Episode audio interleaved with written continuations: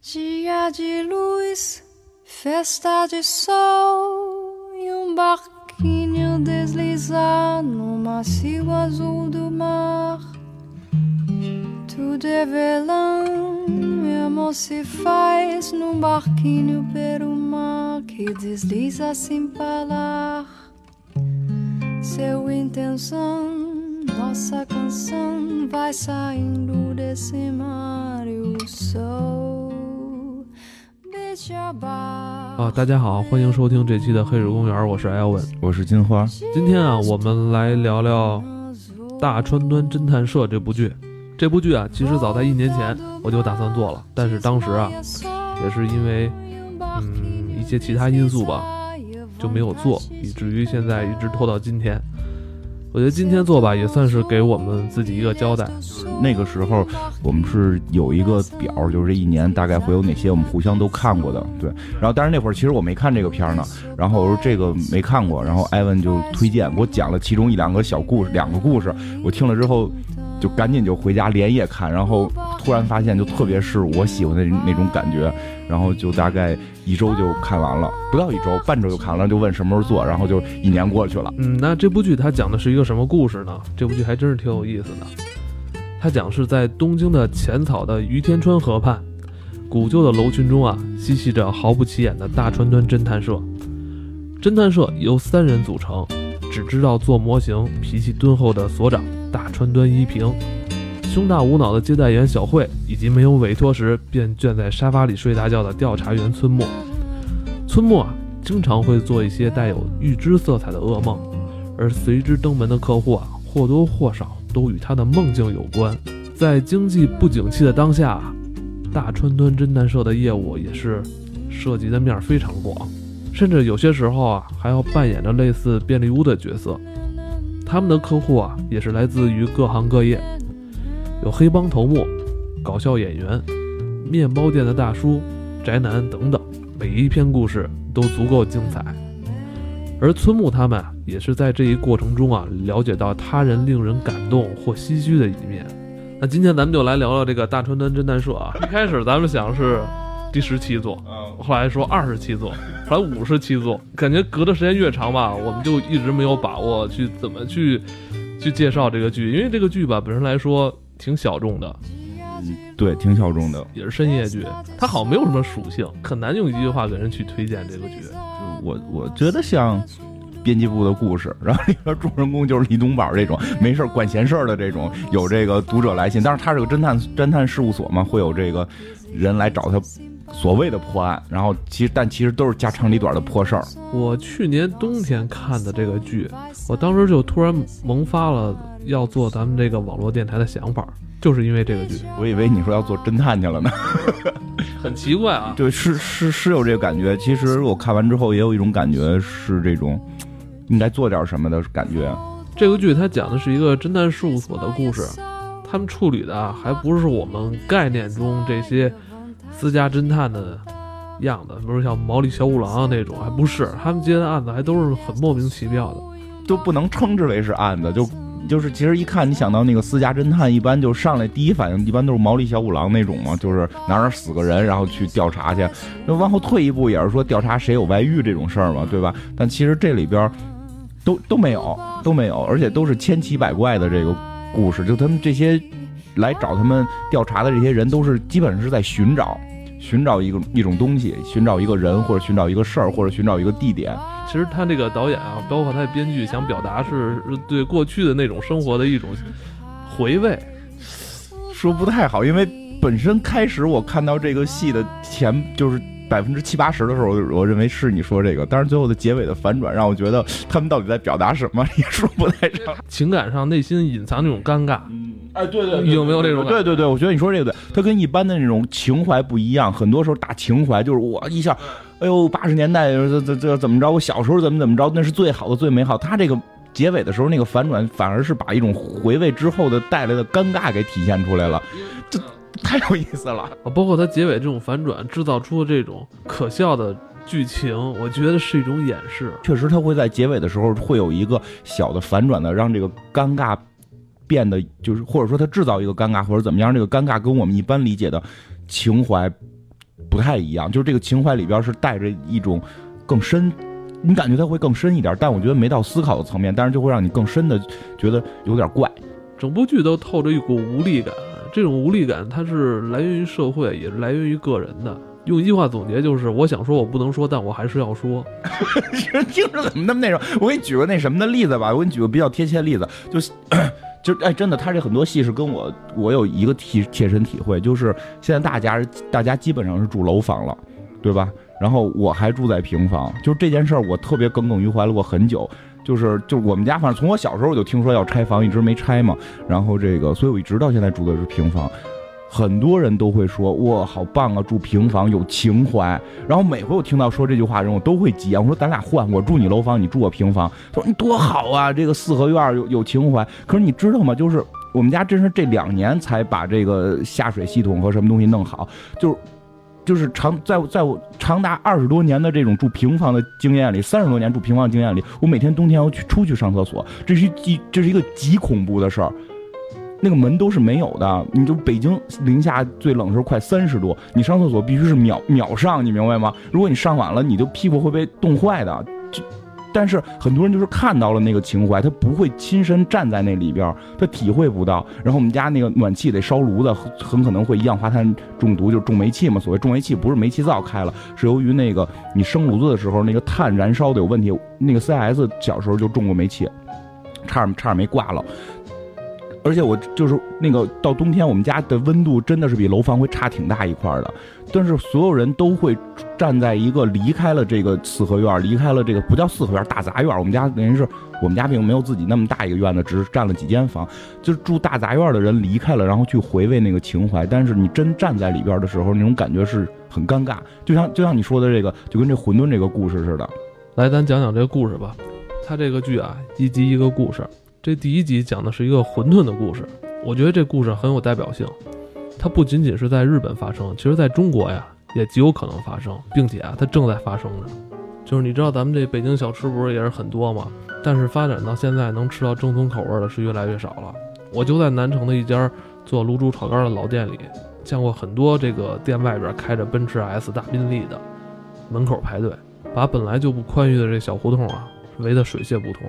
有有有这种事儿是吧？因为我们家我们家住在那个胡同里嘛，我们家胡同里边有烤串店。现在不一样了，就是前几年，大概五六年前，那个烤串店还是那个脏摊呢，就是没有大门脸，就是一个小铺的。你想吃都得坐在那个当街吃，它胡同里边的小十字路口，坐在当街挡着路，车都过不去。每天晚上那个开着那种什么宝马五啊什么的，宝马叉五烤烤。过来，我要那二百个鸡翅，好没好？就真是这样。你听我说，这必须是脏摊儿，就是不能特干净的那种才好吃。第一集啊，这大川端第一集的剧情就聚焦在这个问题上了。一开始也是有一个人过来嘛，向他们侦探社发出求救了，黑社会的小弟，对吧？然后来找这个侦探社。这侦探社里边就仨人，有一个社长是一个老大爷，每天就是做手工，然后还有一个所谓的女秘书。这个女秘书晚上实际上。是个应招女郎吧？我觉得是开就开始说是陪酒，后来去什么摸胸吧，就是让人可以喝花钱随便摸她胸，然后后来就有点，好像还有点这个这个 援助交际的这种感觉。这么一个人在白天的那个白班是在这块当这个助理，然后还有就是这个男主人公，这男主人公好像是个挺有名的男男这个日本的男明星，叫什么？小田切让。好好绕嘴，听着就是我觉得还挺帅的，然后头发都蓬蓬着，每天就在这儿睡觉。你看他头发特别乱，但是都特别帅。咱们梳特整齐，反而还没人家精神。穿的也邋里邋遢，然后抽根烟，然后就就是这天这个这个黑社会的小弟就来找到这个侦探事务所，就说他们这个要接，让他们问他们有一个案子接不接嘛？他就说接嘛，就是说他这个老大，他们这黑社会老大，然后要。找一个馄饨是什么情况？就说这老大，你年轻的时候在街头也是这个从从小混混开始干起嘛，从从小一直一直一直做大的，然后整个过程当中就是很很艰辛，每天出去可能砍完人砍累了，晚上就去街边十字路口的那一个馄饨摊吃碗馄饨，就觉得特别幸福，然后对吧？跟哥几个每天都这么吃。当然，现在他已经成了这个黑社会的这个大哥了嘛，而且岁数很大了。他这个想在临死前再尝尝这碗馄饨，然后呢，这个就让他们去寻找。其实开始就是就是能看到这小弟介绍了，就是你们别觉得我提这需求怪，你就说你说馄饨我已经找了，就各种的好的馄饨大师都去这块现场做，因为有钱嘛，黑社会这老大已经很有钱了，日本这都是什么什么组的嘛，甚至从这个什么米其林几星的这个。这个餐餐厅请来这个顶级的大厨，然后咔给做，然后还有这个介绍，我这个食材是哪哪哪的，对吧？我这个汤是弄了多少多少天的，都特别的这个好的高级食材。然后做完之后，老大吃了就觉得味道不对，然后每回都是这样，就请不管请来什么样的这个这个厨子都做不到老大满意。其实我刚开始看到这儿的时候，我就有一个想法，就是。咱们这个这个小时候听这个相声里边有一个珍珍珠翡翠白玉汤嘛，对吧？就是朱元璋不也这个一样吗？就是小时候打打杀杀的时候，特别是这个这个特别饿的时候，让这个几个要饭的给救了，然后给他拿这个破白菜什么的炖了一锅这个馊汤，然后喝了之后，由于他当时是是个这个落魄的这么一个要饭的，然后他吃了之后就觉得。特别好吃，然后最后等到他这个当了皇帝之后，也是山珍海味都吃够了，开始回忆，就是小时候他要去找这碗汤。我开始会以为这个故事是按这条线下来的，结果就是后来很很有很反转的，就是他们把这个厨子最后把这个街边这厨子给找来了。对吧？然后就是刚才他们看那片段，其实还顶逗。那街边那厨子还有一个这个助理，那助理是个大妈，就一直撅着个嘴，拧着个眉头，什么插着个手，什么也不干，就跟那些米其林的不一样，对吧？那米其林都特别的有范儿，那大妈就是撅着个嘴，一脸不不屌的样子。然后这个 这个男的这个厨师。就是街街边这个做馄饨厨师，也就是介绍我这个食材是哪儿，但是一听都特别 low，跟之前那些对比都特别 low。然后做做做做完了之后，我我我我开始觉得就是可能端上去会特别难喝嘛，然后就就应该是跟那个朱元璋那个难喝，我让你们都喝，你得跟我们一块受苦。但没有，喝完之后这个老大就我就是这个味道太对了，然后大家都喝，大家一口，哎呦，是比那些 强。这个就特别屌，这个就特别屌，呃，就就你会感觉好像，哎呦，OK，好像真的不是因为心理因素，就真的这个屌，小摊儿，但是有这个祖传的大秘方，是吧？我一开始是不是最后这个剧情会落在这上呢？对，结果就是品尝完之后嘛，然后就是到晚上，这个男主人公和这个老社长两个人就就出去单吃别的，反正聊起这事儿来了，就说为什么他那好吃啊什么的。后来就是这个老社长就告诉他了。秘诀就是说，因为那会儿人吃饭都不太讲究健康，对吧？就是味精都玩命搁，然后 就实际上那个味儿，他们这人叫味增吧，应该是他叫味味增。他们不是日本专门有味增汤吗？就是这种我们一般认为现在可能致癌呀、不健康的那些食品，就它那种佐料，他玩命的往里边搁，量比较大，所以肯定味儿会比较足。然后，所以这个大家会觉得比那种就是。其实你真的，你说那些法法餐呀什么的，这些高级餐厅，其实味道做的香，相对是有一点淡。然后他让你去品品尝这个食材本身的这个味道，哎，对对对，品尝食材的这种原味，就是跟咱们涮火锅的涮火锅，你要吃肉，你要涮清汤吃，不是能更能吃出那原味。但是你实际涮辣的吃更过瘾，所以就是这么个原因，他们就是这个 馄饨这个就是觉得很好吃，嗯，我觉得。故事反正就这样就结束了。其实是一很简单的故事，但是吧，你听他这种娓娓道来吧，特别有那种感觉。这剧是一深夜剧，你一定得放在夜里十二点以后看。真是你看的时候，你就体体会那种味道。但是它很短，这一集其实这个是一个好的地方，它一集可能是不到三十分钟，二十来分钟，对吧？然后这个在这个过程里边就跌宕起伏。其实它剧情上的跌宕起伏并。并没有说这种就是，呃，他怎么去找这个馄饨，然后过程当中怎么遇见遇见谁打架，这些都没有，都很快馄饨就会找到，就是访问几家嘛。但是这个心里边这种跌宕，其实是比他的剧情跌宕会大的，他会带着你去有这么一个感觉。因为有时候你会发现有些剧它是它是这个故事曲折，但实际上这个里边的内涵的东西是不曲折的。就我们看美剧的时候啊，通常会有一些剧情的安排、戏剧的冲突。我们知道他都是故意制造的，但是这个《大川端》这部日剧里边，他这个节奏啊，是潜移默化的就探到你内心深处，不是靠那个故事剧情的曲折来带动你内心的那什么的，而且完全是通过那个你你内心对这个剧的感知的这种体会。开始你可能会觉得会是一个温馨的，或会是一个有情怀，但后来又会又会又会觉得可能是只是由于情怀，然后实际上已经变了，但结果结果发现馄饨这还是真好吃，对吧？然后最后又发现为什么好吃，是由于搁了一堆不健康的调料，就是它让你内心去有这个这个变化，但实际上整个片子看就是在各种吃，对吧？所以这种内心的这种调整，就另外有一个，另外有有有一一集，其实也就是最早艾文给我。你给我推荐的这个，让我让我让我决定看这个片儿的这集。对，这集很有意思。咱刚才说完是吃，跟吃有关系的是吧？是回味过去的味道。接下来这集讲的是是一个追星的故事。因为我我在日本真见过，就其实这帮小姑娘挺挺辛苦的。因为这个片儿里边演的实际上是一个小姑娘在唱歌吧，我记得。就我我前今年就是下半年去日本那会儿，我是看在一个那个。就是他们应该有个大商场，一个广场。我我上午从那个旅馆出来，就看见三个小姑娘站站站站在台上跳，又跳又唱又蹦啊，这种开比划，你明白吗？然后这个我一直到出去玩了一天，晚上我大概上午九点出去，晚上五点多钟回来，这仨人还在那儿唱呢。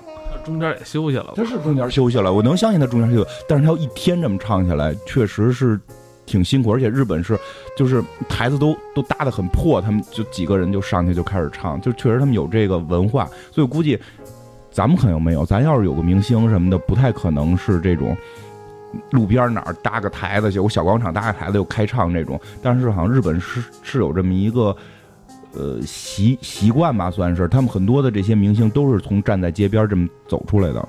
对，所以就是介绍一下这个背景。这集主角是一个小镇青年，就是年少时啊，在他的这个乡下看了一场演出，之后呢，还参加了一个握手会，是不是？还跟人握了手了，一发不可收拾啊！十九年吧，我记得是十九是十几年，他这只握过的手一直就没洗过。对，是这样，这特别脏，而且最逗的是，他他他他去那个大大熊村侦探所，就是让人去帮着找这个女孩，然后跟人握手，然后握完手之后，他说我这手十几年没洗过，就大家都觉得特别脏，也应该是会有这种人吧，我觉得，因为你看前正好这两天不是还有那个特火的什么什么虹桥一姐，就是跟各种明星照相，这种粉粉丝的这种追追粉而又追得很这个痴迷的人，呃。好坏，我觉得不说，人家自己的人生追求，人家没准就是拿这个追粉丝当成自己的梦想，这个和我觉得和这个要干别的去当梦想没有什么实质性的区别。但是就是说，这个片儿里边这个人是以这个为其人生梦想了。但很不巧的是什么呀？这个小女孩后来没发展起来。我们刚才不是说了吗？十九年没洗过那只手，然后呢，她呢就找这个大川端侦探社来求助了，说希望能你们能。帮我找到他，他现在在哪儿？他现在在做什么？我现在很想再见他一面。对对对，其实其实真的，你不觉得这感觉特别像《人间指南》编辑部吗？就是一个一个读者来求助这么一个事儿，然后把这事儿写出来，他们去帮着他找，然后就就是去找了。其实看到这儿的时候，我已经想到了，就我当时想到的这个结尾，就就我这个跟《混沌》我觉得这两个戏特别代表这个。这个片子就是他，他在这块儿，其实观众聪明的观众会有已经有预期了，一定找不到那个心目中的那个小姑娘，那个小姑娘肯定是变成大妈了，对吧？因为我们看一些春晚的小品都会这么演嘛，就是她一定变成大妈了，然后很失望，对吧？看到前半截儿，咱们可能都不会觉得什么很惊讶，咱们可能都会想到一些结果。这种梗，咱们看过的也比较多了，是吧？一般都是说啊，最后来了一个大妈说啊，你不要再挂念我了，我已经。那只是我年轻时的我，是吧？肯定就说点这话，完了，是吧？两人再相互拥抱一下就结束了，就走这个路子。但这个剧不是，对，这个剧不是。最后，最后最后是把这个人约到了一个这个，因为最后找到了这个歌手嘛，就是然后把他约到了一个小的这个。歌厅里边，然后就就问他，就是你确不确定见？反正你见了，你可能后悔。然后这个人就说，我已经想到了，可能是大妈，要不然他怎么会没没成功呢？对吧？然后那个就决定要见嘛。然后这个来了，就来了一个，就我们现在屏幕上已经看到这个人了。怎么怎么说呢？卡车司机是个大叔，然后留着胡子，然后头发跟那个平八头。就是委托人都已经傻了，然后 这位是谁？然后咱必须要说明一下啊，就是这是俩演员。一开始出现的那个小女孩，回忆中的小女孩，的确是一个特别清纯可爱的女生，就不是一个演员了啊！这绝对不是什么化妆的，这完全是俩演员，一男一女。因为演了十几年之后了嘛，因 为屏幕在放这个，实在太搞笑了。就这个大叔实际上是这个。小女孩儿，然后现在这个头发都都已经是平八头，都谢顶了。然后他又说他其实也不是 gay，也不是异装癖什么的等等的，他就是这个以前去，等于是可能也是，他应该是他小时候吧是长得很可爱，对。然后呢，这个经纪公司呢就把他故意打扮成小女孩，长得好看嘛，是吧？反正那么小，是吧？谁知道他以后会怎么发展呢？经纪公司就包装他嘛，等于就是把他包装成一个少女偶像了。结果呢，他后来就变声了，他变声了，声音特别粗，完了等于经纪公司就把他放弃了。对，是是这样。然后，然后其实对，其实这个这个谜底已经揭开了嘛。其实他是一个大叔，然后当年是这个男男扮女装，然后很可爱，所以这个你会感觉这个这个这个委托人会心里特别受打击，对吧？他已经做好了，对方可能是个大妈了。我 这时候我在想，那个委托人会不会就是崩溃，你知道吗？我在想他是不是会崩溃，完了接受不了，完了把他们都揍一顿。如果能出现这么一结尾，可能。呃，是在我心理预期之内，但并没有。这委托人现在一直在问嘛，这是不是整人节目？然后对吧？还把这个之前自己所有的专辑都拿出来给他看，说这是你吗？然后那个卡尔斯基特别木然的说：“是，对吧？”然后对，其实结尾就比较让我们再次反转的那个感觉就是什么呢？就他本身就出现是一个男人就会很怪了，开始还会想可是不是变性，但结果不是，人就是一直是男的。然后后来就是说为了证明他是这个人。就让这个人去唱那个歌，然后就上舞台就开始唱。对，其实这个这大卡尔斯一大叔也挺逗的，就是他看到了这个自己年轻时候男扮女装这个 CD，就不就这个封面，其实你能感觉他有一种感触，有一种感触，然后他自己就放着那个 CD，然后上台开始唱。就是我特别建议大家去看，就是一个怪大叔，那个手还是那个少女的手。还有那种迷痴的微笑，不是我们现在片儿戴文的电脑里在放这个，实在。我我跟我跟小王看的时候，正是我们俩都已经僵住了，你知道吗？尴尬，就是一你第一回看会特别尴尬，就是特别尴尬。然后之后，现在我们就看过很多次之后再看，就觉得特别可笑。就是在这个在在这卡尔斯基唱出这些歌，然后这些动作，然后这些表情都出现之后，委托人就最后也冲上台了，因为他天天晚上要唱这首歌，就跟这个大叔开始。一起来唱，在他眼里那个大叔又变成了当年那个梦中的少女，然后跟他一起去去开始互动，又开始唱，然后特别开心，就就最后这个反转其实真的是意想不到的。最后这个反转看到这儿的时候，我反而没有那么想笑了，我突然觉得委托人他找到了内心的这种归宿，那你不应该替他高兴吗？对，我很替他高兴，这是这个剧我觉得特别有意思，就是。这个事儿看起来虽然诙谐可笑，恰恰是这种尴尬会让你觉得这个故事特别真实，甚至这种故事在你我心中都有。如果你能接受，说明这才是真爱，知道吗？现在都不能，我现在抱以的态度看未来不能，也有可能是一个人，也有可能是一个物，人肯定不行了，物说不太好，说不太好。但是我我我理解这这个戏啊，就是这个就是很很很迷之尴尬，我觉得很多就是层层的迷之尴尬出现之后，让你内心有一些。奇怪的感受，这种感受是一种，就像你说的，是一种难以言表，或者说一般电视剧不会去给你的，就是又尴尬但又有情怀，这个是它的关键。其实，我觉得咱们表现就像说的，这些是他们一直追求的梦，但他们追求的梦可能根本就不存在。这个有点听起来有点血淋淋，对吧？就有一种无力感，对，发现你你想追求的东西已经追不回来了。对，但你又想说点什么？但是他甚至你追求那么多年，他可能根本不是。但在这会儿，你也必须要必须要接受这个事实。其实他可能喜欢的并不是这个人了。我觉得他他追忆的是当时他小时候在台底下看到他表演时候那一刹那的感觉，荷尔蒙分泌，在那一刻那种感觉定格了，在你内心都记住了。嗯，就是你所追求的，你发现根本就不是你所想象的。然后你还唯一能做的是微笑的去。接受，其实这个人如果说到结尾拍案而起，或者突然觉得自己以前都是傻逼，然后要把手洗了，然后从此就不再喜欢他什么的，就特别特别正能量了，反而就不是我们不真实，不是我们这些普通人的这种感受，人可能就成为大英雄了。但我们这些普通人可能真的会是这种，就是你已经知道你所追求的东西是一个不好的，或者是一个不存在的，但是你已经追寻了那么久，你只能够去。微笑着认为自己追到了，就就这种感觉。我觉得他是还是挖的深，这个层面挖的深。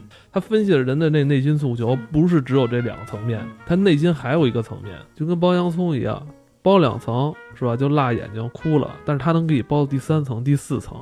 就是就是，其实这个结尾挺多，就是两个人是在一起了吗？对，两个人一起就是开着大卡车，完后你会发现这个卡车司机。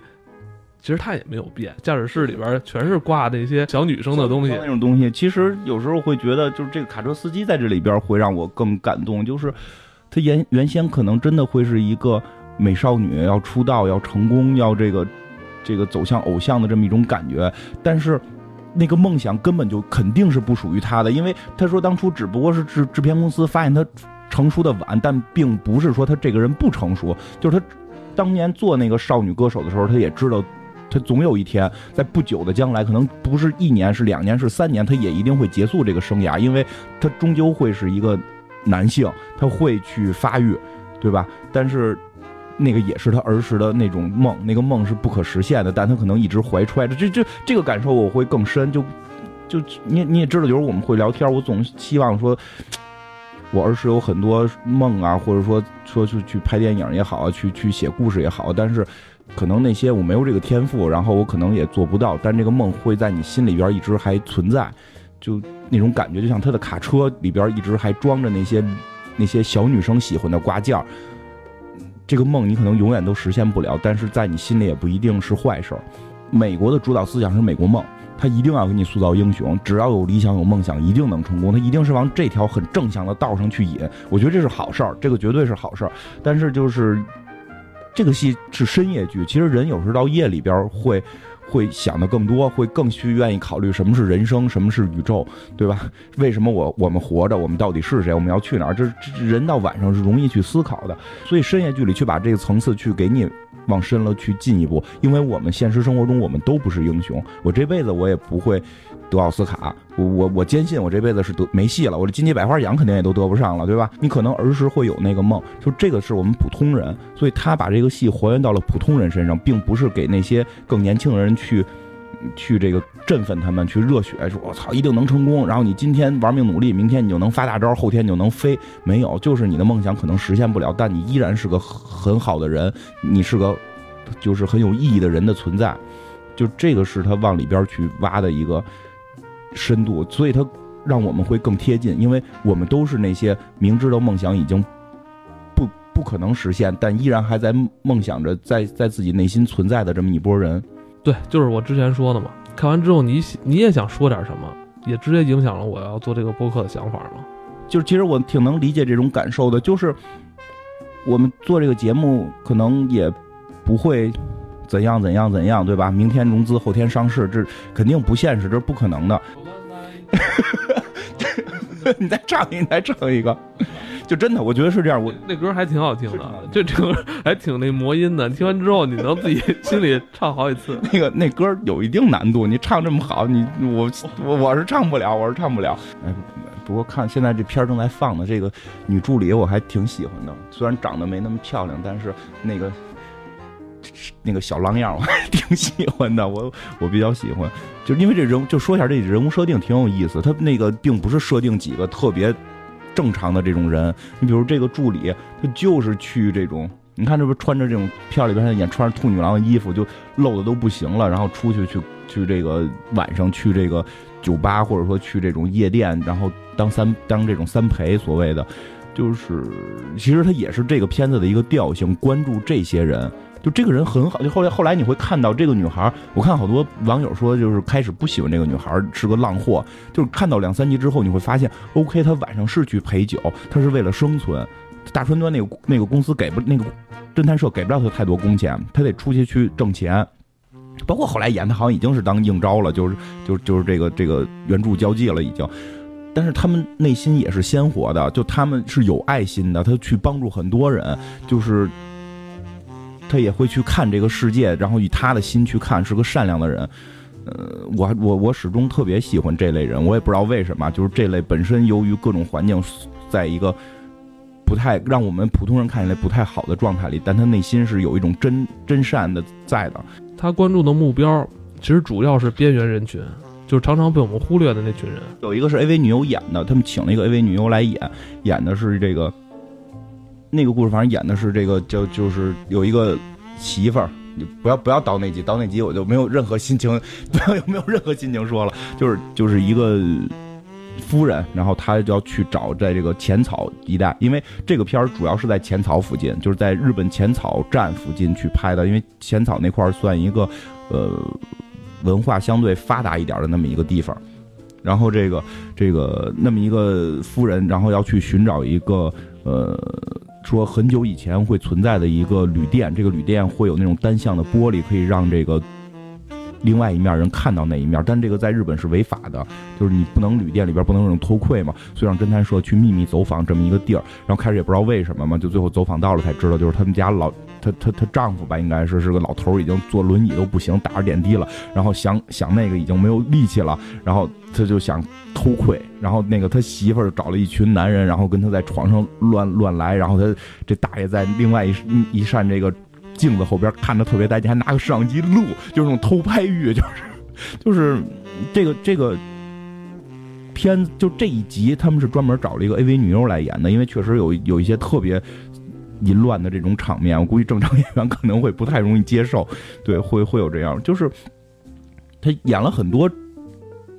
这方面就是就是，其实那个大爷，你去琢磨，他很坏吗？就男人嘛，他到那个体力不行了，吃药都不行，什么你你就是这种人为的这种关怀，关怀到了很多我们可能在常规的影视作品或者文化作品，乃至于我们的日常的这个生活当中，会认为是错误的一群人。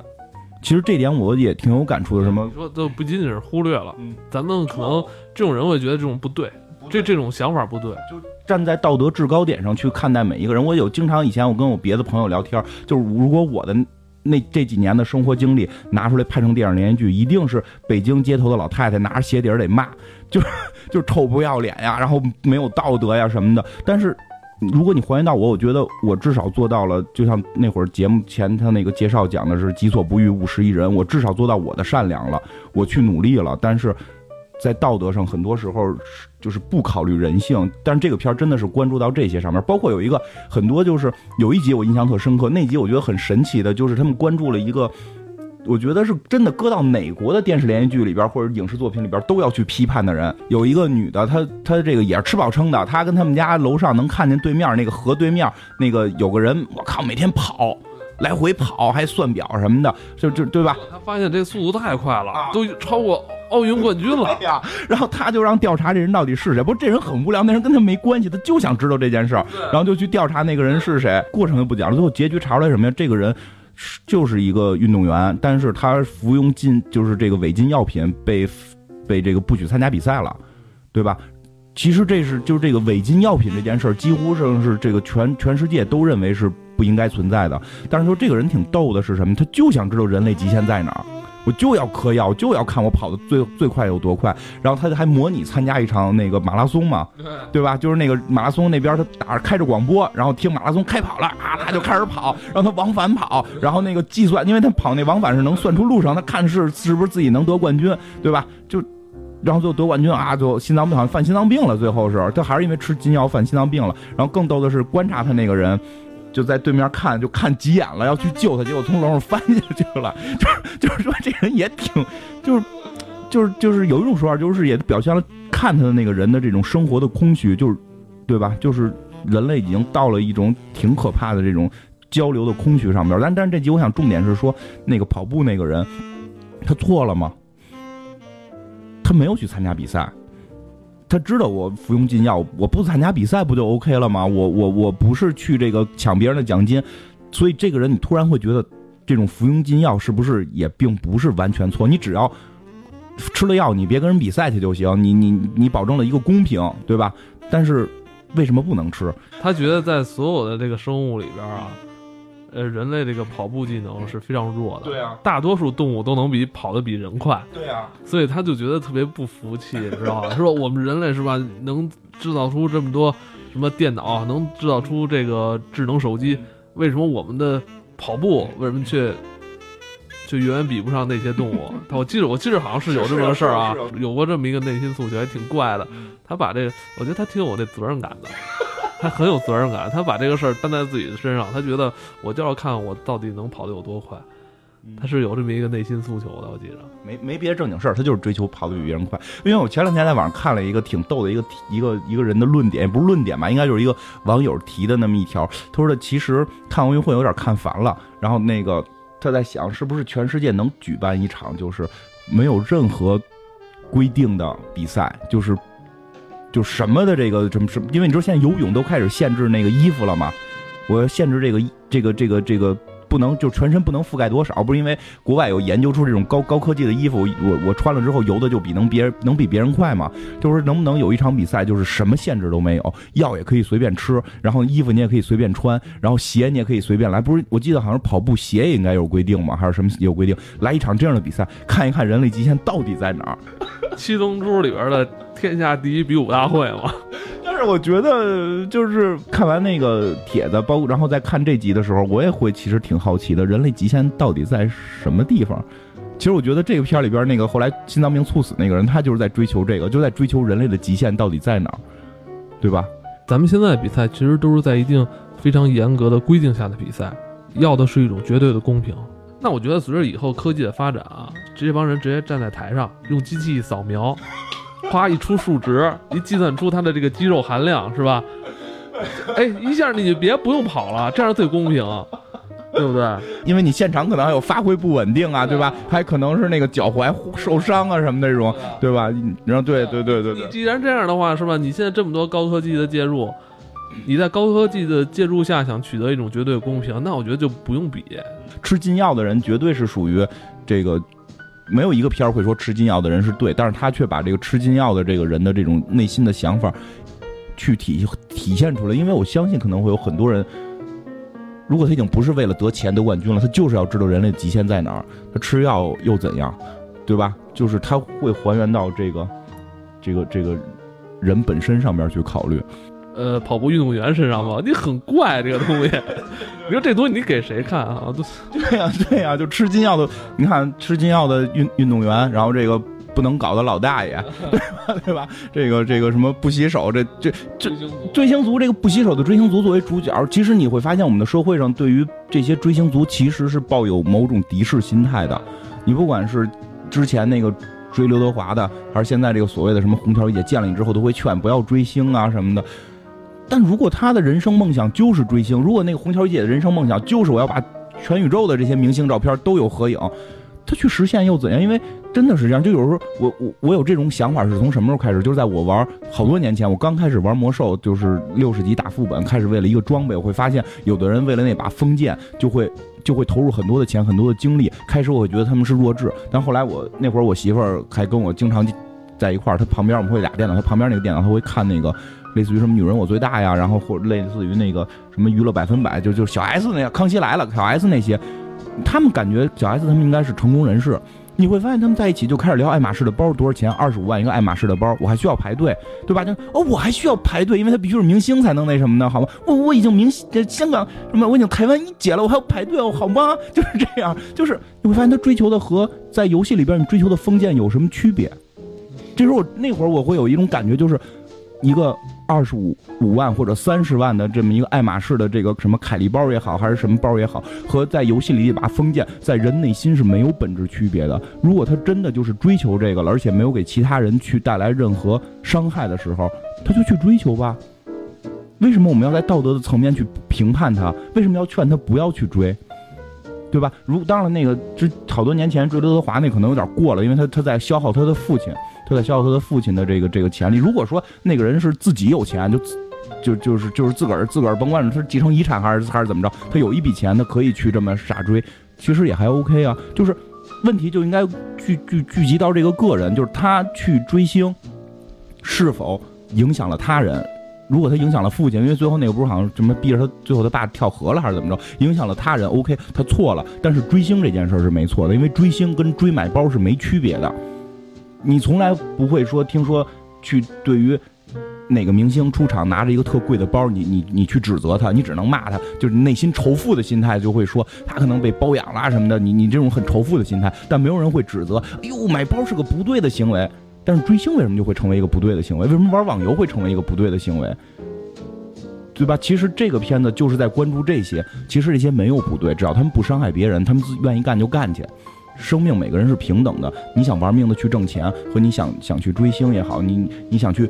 探索人类的极限也好，你想去吃一碗馄饨也好，没区别。其实这就是这才是真正的平等，不是说光每个人出生什么所谓平等，而是他们的连他们的追求都应该是平等的。你就喜欢这个，有什么办法，对吧？吃兴奋剂，他自己默默自己吃完自己跑，我觉得 这事儿也挺有意思哈。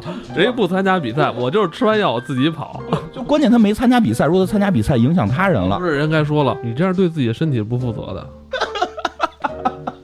对，虽然他最后是得心脏病死了吧，那是他的追求，那是那是他的追求。那多少人，多少人为了挣钱死，加班挣钱死，然后觉得那些人是好，咱不能说他是英雄是好样的，但是你会觉得啊很辛苦，至少是正向的一种感觉。然后咱们再说回来这个剧啊，这种题材出现也是尊重差异化的这种存在，但是在我们的文化里很难看到这种差异化存在。咱们认同是一统，咱们什么都。不能有差异，有差异就有恐惧心理。对，就是你有差异就会有恐惧心理，真的是这样。嗯，就是这个片儿就是这样，而且就是和我觉得跟我这片儿跟我喜欢那种调性特别像的，就是我特别关注，也不是关注，就是对于那些人会非常的有一种多会多一层喜欢在里边，就是就是这种人，就是真真的是，哎，突然一下还。有点感慨，真的是这样。其实很多人，你是看他未来会怎样，你看他自己内心会怎样，而别是看他的出身。因为这里边还有一集是一个应招女郎的嘛，一个应招女郎的，就是集就是妓女。其实这是很多人会认为是坏的，是不好的，对吧？那这里边会表达的还挺温馨的，就是一个女的，就是让他们来调查，说因为她的一个客人特别怪，然后让她来给他。叫他到家里来之后，特别逗，上来就是说让他换衣服，因为日本嘛，就是一般要制服啊，或者这个蕾丝啊、网眼啊，就是换成这种性感的衣服。他说带了，你要换哪种？他说你换我给你准备的，说搁这儿你去换，换出的是一套居家服，全都包着那种居家服，跟个保姆似的。然后也不用跟他睡，就是给他做饭什么的这种，然后就一起吃饭，就是长就长期的花钱让这个人来跟他干这件事儿。然后突然有一天跟问他，我能不能跟你交往？然后他就对吧，而且是那种以结婚为前提的交往，然后这女的就特别瘆得慌，我操，这这 变态杀人狂，对吧？然后就让这个社会就是侦探社去调查，好像最后结果好像没记错的话，应该是那个男的的母亲以前是个妓女，然后应该是单亲吧，还是还是怎样？就是他妈妈一直带着他，然后为了能够让他去上大学，去去去学习，去进步，这个妈妈就靠出卖自己的身体，然后。资助他，然后就是也不是就养活他，甚至好像有一些就是可能要带着他去，他能在门口知道他妈在里头干什么，这这这这种感觉。但是等到他真正成功了，他妈也已经老了，他想去照顾他妈的时候，他妈就是病死了吧，应该是我记得，所以他就内心深处是没有地方去回报这个东西的，所以他就想一找一个跟他妈一样职业的这么一个人去 去爱，因为在他心里啊，他对这个色情工作者的认知跟别人不一样，他觉得这是一个伟大的工作。在他的世界观里啊，这项伟大工作养育了他，把他养育成人，所以他对他妈和他妈从事的职业跟别人的认知是不一样的。包括后来这个这个女的就也决定跟他交往了，因为让他换的衣服其实都是他妈穿的那种居家的衣服嘛，因为他见他见到他妈的时候不可能穿的特别性感嘛，就基本都是他妈给他做饭的衣服。他要为了找这种家的这种感觉，后来那个女的其实那个妓女。其实这个妓女也很好，你知道吗？因为片里边没有展开啊，但是你去设想，其实会有好多种女人，就有的可能这种小姐可能会知道这种情况，会玩命骗你钱，会给你设个套。但这个女的是真的想跟他去交往了。其实这个女的也是善良的，她并不是一个坏人，她只不过是出身可能不太好，是一个性工作者。但是，哎呦，这说这些让播吗？不知道。但是就是。你能明白，这两个是两个活人，一个是妓女的儿子，一个是是妓女，这都是在社会上我们会认知不好的人，但他们的感情是真挚的，甚至我觉得比很多那些衣冠楚楚的人看起来更真挚。你对吧？就这种对母亲的这种这种爱，对于这种那个那个女的是对于这种希望能够稳定的生活的这种追求，我就经常会想，谁不希望让自己的生活变得很美好、很稳定，像童话的故事一样？他们从事了，不管是说的。真的就在说，你说不管说是从事了陪酒工作呀，从事了这种这种色情服务啊，或者说是这个有的时候是这种在道德层面认为不不可接受的一些什么东西，他们每个人内心一定是怎么说，就是解决不了的一些问题，迫使他们成为这样的，包括一些小二奶呀，然后这真的是这样，因为有时候你去深入了解，每个人都是鲜活的，他们里边有坏人，里边有坏人，也有好人，可能坏人多一点，这是有可能的，因为那个行业会促使的，就是一些。恶性的东西会出现，会有一些坏人多一点，会骗你钱，会一定会有，会很多。但是并不是每个人都这样，一定里边还是有好人的。就跟有时候我们看到一批好人似的，就你看起来这些人从道德上讲应该都是好人，他们是不是真的都是好人？里边一定也有坏人，也有好人。就是你要回到那个个人去看他是好是坏，而不是用一个群体去压制。甚至这个群体的认知都是已经有了社会的某种歧视在里边。这两天听那个。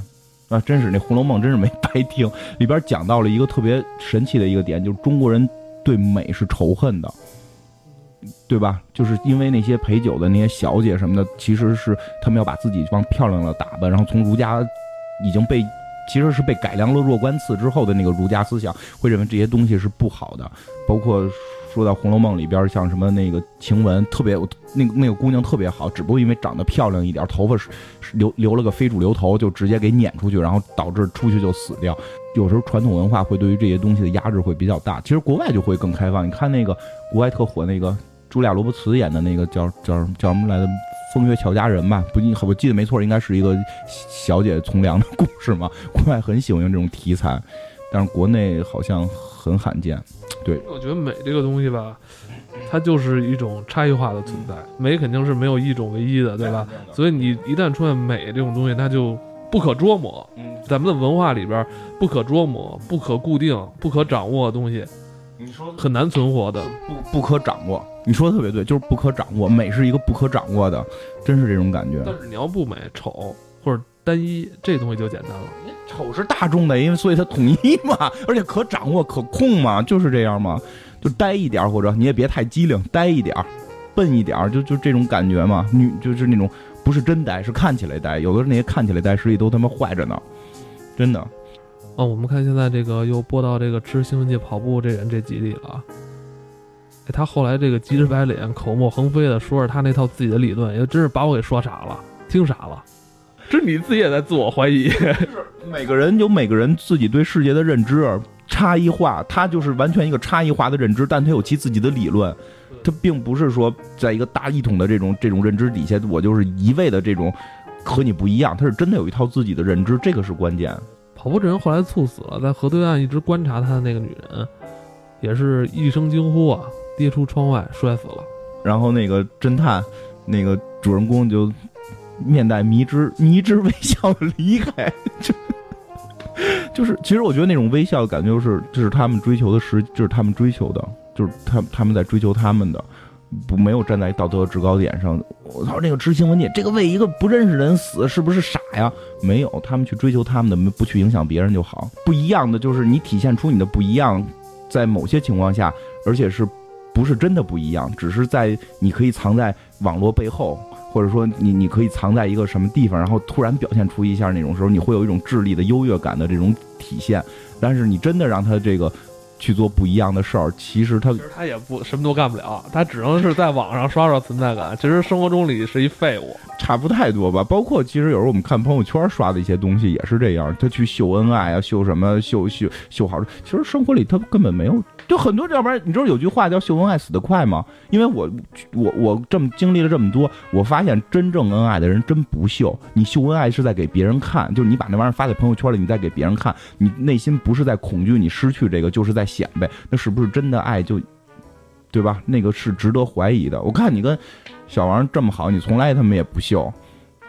是吧？从来也不秀，真的是这样。结婚这么多年了，有什么可秀？你那会儿你也没秀过，因为包括我有一个姐们儿，就那个编剧姐们儿，我她现在她那段爱情是在她那个进入恋爱那个状态的时候，就两个那个男的在追她的时候，正好那我我跟她那会儿接触比较多，所以好多细节我知道。我觉得她他们他们在谈一场我根本都不相信还存在的那种爱情，特别美好，而且特别的搭，就是而且两个人是。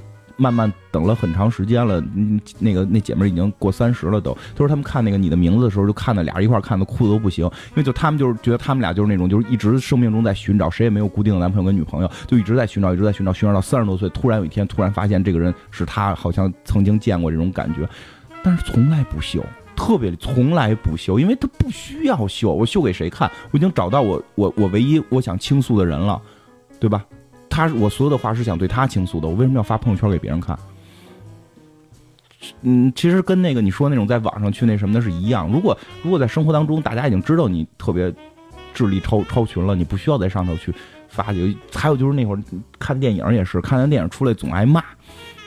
就是尤其是男的女的俩人进电影院看看完之后，哎呦，那个那有一个 bug，那演的那个有问题，我都被我发现了，就显得你比导演聪明。你能明白那种感觉吗？就因为导演已经是身价多少多少亿的这么一个大导演了，对吧？然后拍了花了好几亿拍了一电影，结果里边有一错让你发现了，哎呦，你你可真比他棒。就是就是，尤其是一男一女去电影院出来，是男的特别爱说的是是这个是是这个话。刚才咱又扯远了啊。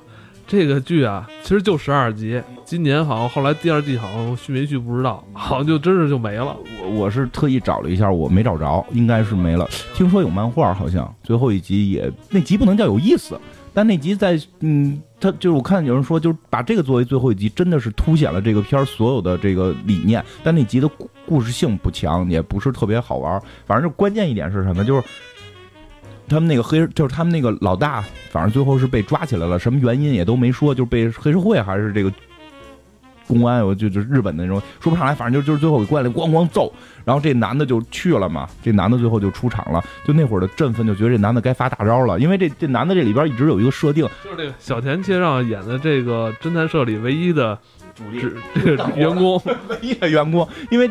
里边一直在演，他总能做噩梦，他总总能在这个案件发生之前就能梦见，对吧？就我以为他到那会儿要有一个超能力了，然后开始发一冲击波给这帮人都打跑呢。对，或者我觉得他可能是一个隐藏的高手，是吧？长那么帅，个儿那么高，是吧？那么还老那么酷，抽着烟，我老觉得他是会点武功似的啊。结果去了，就跟那个社长一块让人揍了，揍了一顿。你能感受到，其实这是这个片儿最精华的，就是普通人，或者说是这些，你不能叫弱势群体，就是这些。这这些人吧，很跟我们一样很普通的人。有时候你会看到，真的说街上打架了，你去了能觉得给对方打打揍赢了没戏。我天天想着我去健身，然后出去能干架，我健两天我就累了，我就还是跟这个主人公似的，我就想找一地儿睡会儿。他会觉得跟我们很贴近，并不是那种英雄主义，没有英雄主义。这个是他很核心的一个东西，就是凡人都是凡人，对方一群人揍你就是揍你了。有时候去日本也能。多少也能感受到，就是他们这种小作坊式的这种存在，就是这里边的三个人最后是像亲人，就是他们这个公司公司也算是个公司嘛。他们这个公司会让我觉得，嗯，首先说这种公司，你觉得它它会真实存在吗？在日本，这应该是有，因为我在日本逛街时候经常看见有那个写着侦侦探社什么的，而且日本他们都是小作坊性医院，我没见过大型综合医院。都私人的私人小诊所，骨科、牙科，你你能想象里边可能就是一个大夫自个儿开的，雇俩护士，然后要不然就是一个侦探社里边可能就就两个人或者三个人，他们那边他们是有这种私家侦探文化是吧？也是有这种市场职业的。对对对，私家侦探文化是有，但是我想说就是他这种小型化，你一个饭馆就是媳妇儿、老公带个孩子开个饭馆做个寿司，不开连锁。也不想，也我估计人也不想开连锁，因为这种工作环境会让你有一种舒适感。因为像他们那种小面馆，都都是你去那块吃，你可以跟老板娘聊天，都是熟客，都是这种感觉，你会觉得很舒适，你可以去少承担很多风险。你你你就是，就像我现在在公司里边，我就觉得，我天天聊的是。可能未来会上市啊，你可能会有几几百万的这种股份啊什么的。虽然现在分起来我好像也没多少吧，总有这种东西在这块弄着你。然后你要为公司着想啊，你要开就因为我现在面马上马上面临的我要开我下属，下属也听了，嗯，就听听就听吧。就开始是上边去定，你明白吧？就我会让我很尴尬，因为我觉得这些人都是一块跟我不能叫出生入死，就是一块去工作很长时间的，嗯，这些人。实际上是有感情的，没有给我捣乱的。如果说你不好好干，你捣乱我开了你。但是就是为了这些东西，你会觉得在失去一些感情上的东西，就你的工作变成了纯工作。所以后来我跟很多人都说，我工作别当爱好，在中国工作不能是爱好，那样的话你会很痛苦。然后在中国，你的工作同事就是同事，别成为朋友，因为你会很很痛苦，真的是这样。这个片儿里边其实。我说这些话并不是我向往这样，而是中国这个社会是这样。你现在在美国也是啊，美国社会也是这样。你看美国片里边也是基本这种节奏，但日本那个文化不太一样，它就作用这种小小圈子、小圈子文，也不能叫圈子，就是这种小型企业的文化。就是这几个人，我就是做面，我就是吃，我能吃饱，我能养家。你可能因为他们本身的那个贫富差异没那么大，他们贫富差异是有限的。咱们从他影视剧里反映出的他们这种社会文化吧，他们。好像还是有一定的包容性的，对吧？你比如说像这个侦探社啊，他们在接到这些需求的时候，他们并没有表现出这种不礼貌的排斥感，尊重，尊重每一个人，尊重，真真是这样。就是为什么我觉得他像编辑部故事？其实你不觉得编辑部故事里那些人都是一家人吗？对吧？那个。社长是是是大大家长爷爷，然后那个牛大姐跟那个刘刘树友感觉是爸爸妈妈带着三个小朋友，然后这个于德利等于是感觉 感觉大哥已经开始翅膀硬了，然后李东满跟葛玲就是俩小孩儿，就是你有这么种感觉，一种家庭式的感觉。但现在我在我的工作中是找不到的。松下当年最火的时候不是就说过吗？就是你一个企业家能对社会造的创造的价值，就是要更多的这种就业，是对你的员工去创造这种价值。他们有这种家族文化在里边，我可以为社长。去挨揍，但社长永远也不会开了我，就除非我捣乱啊！但社长永远也不会开了我。然后我们是一家人的这种亲情，在我觉得这种工作可能会让我觉得生活会变得更有意思。现在我一提上班，头就疼。当然，我觉得啊，他拍这部剧的意义，也可能是社会群体的一种内心诉求，呼唤这种已经消逝的这种人情味儿。去年那会儿也老夜里看深夜食堂，那个老板有什么吃的，老板有时候有什么吃的就给你吃什么。然后呢，这个这个他想他那个特别小一家店，能也就坐七八人，而且坐人是围成一圈，每天来的人基本都是固定，每个人来那儿就是先聊天儿。啊，对。完了有什么吃饭的事儿是单说，完了也是跟老板互相聊，完了最后发现特自然，你知道吗？我特别想要那种感觉，我特别喜欢那种感觉，但是。很难找到，比如我现在最最近，我最近老去一个酒吧，然后因为跟那个酒吧的那个调酒师关系还也是去了才认识的，就变得很熟了，关系还不错。然后包括他们那儿一个小妹子挺漂亮的，就是这种。但是你会发现在中国开始会有一段你说的那种感觉，但后来都会变，是有一种社交压力。就是本来觉得聊的还不错，然后后来会有其他人介入之后，这种酒吧文化里边说说什么也好吧，也不能叫酒吧文化，反正就这种小小圈子文化里边会有一种炫耀在。就我想真的是去跟你聊聊，就是会去说我我我我今年我那个小情人离开我了，我对吧？我我觉得他他也不能一直跟我耗着，他他需要过更美好的生活，但我内心实际上是有一些感受在的。我想去跟人去聊这个，喝上一杯酒，去聊聊这种感受，我觉得是这种状态嘛。但是。因为可能还有个姑娘也挺漂亮的，跟我会会会有时候多聊两句什么的，就是突然还会有其他的客人或者说其他的这个股东什么的，你们要装逼啊，然后就这个表多少钱呀，然后这个酒怎么样哦，就对吗？然后就会开始变成，因为因为前两天那个我那个调酒师朋友跟我说，其实那些人都想跟那个女孩说话，但女孩跟我可能会关系近一点。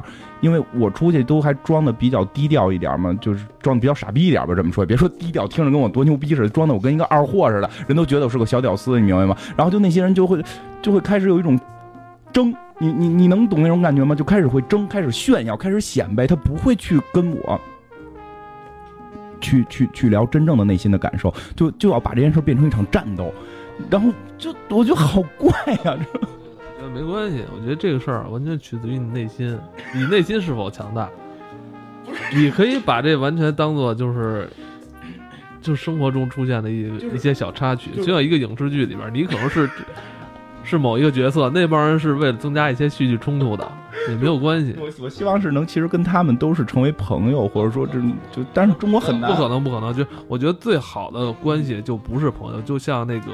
嗯，我看深夜食堂的时候，就每天七八个人坐在那儿，他们每天都聊天，但他们绝不是朋友。我我跟你说一个我的故事，你觉得很开心，咱俩就聊就聊完了，这事儿就过去了。我不会说聊完之后，哎呦是吗？那那女的她干嘛的？她那个她后来挣你你后来挣多少钱？你你是不是他不她不去问这种这种东西是会让人产生压力的？就我刚才我跟你说就是是这个是这个，就现在咱们的社会里边会有这种社交压力，你就一开始可能俩人聊得挺好，聊着聊着会发现，那他好像是有什么目的吧？他好像是开始触碰到你的隐私。我我我明白，我明白你说社交压力这感觉了。就是其实我分享我的隐私，我跟谁好过，我喜欢过谁，我现在心里什么状态，我这些都没问题。但是他们会刺探你挣多少钱，干什么的，家里怎么着，对吧？就因为他要跟你比，就这个是可怕的。你说这个压力，我明白。我现在就是遇到这个情况，就就特别尴尬，我都我都不想去了那个地方，因为每回去了，我觉得就是大家就特别虚假了，开始变得，因为开始去时候大家都。还不太熟，就是啊，就随便聊两句，我就找一个陌生的人去倾诉一下我的内心嘛。就就是后来要变成聊多少钱，然后你干什么，还不能直接问，就是还很哎，你个表不错呀，对吧？就是这个，哎，你知道我这块表多少钱吗？就我好庸俗，我觉得。深夜食堂跟这个是有一些感受的，对，真是这样，因为这片里边也始终没问过有多少钱什么这种事儿嘛，对。君子之交淡如水，人还是得记住这话，是吧？呃，我就我觉得这句话可能还是挺适用于咱们这种文化的。希望希望，因为古对古这个老祖宗们已经发现了嘛，真是君子之交淡如水。嗯，这个剧啊，我觉得可能不出意外的话，可能是挺多了，两年多了嘛，也没有这个续订的意思。如果你晚上可能睡不着的话，看一集这个带点回味，然后没准还能做梦，挺有意思的。这个就这剧是挺好的，挺挺好看。就做到这儿，好，拜拜，再见。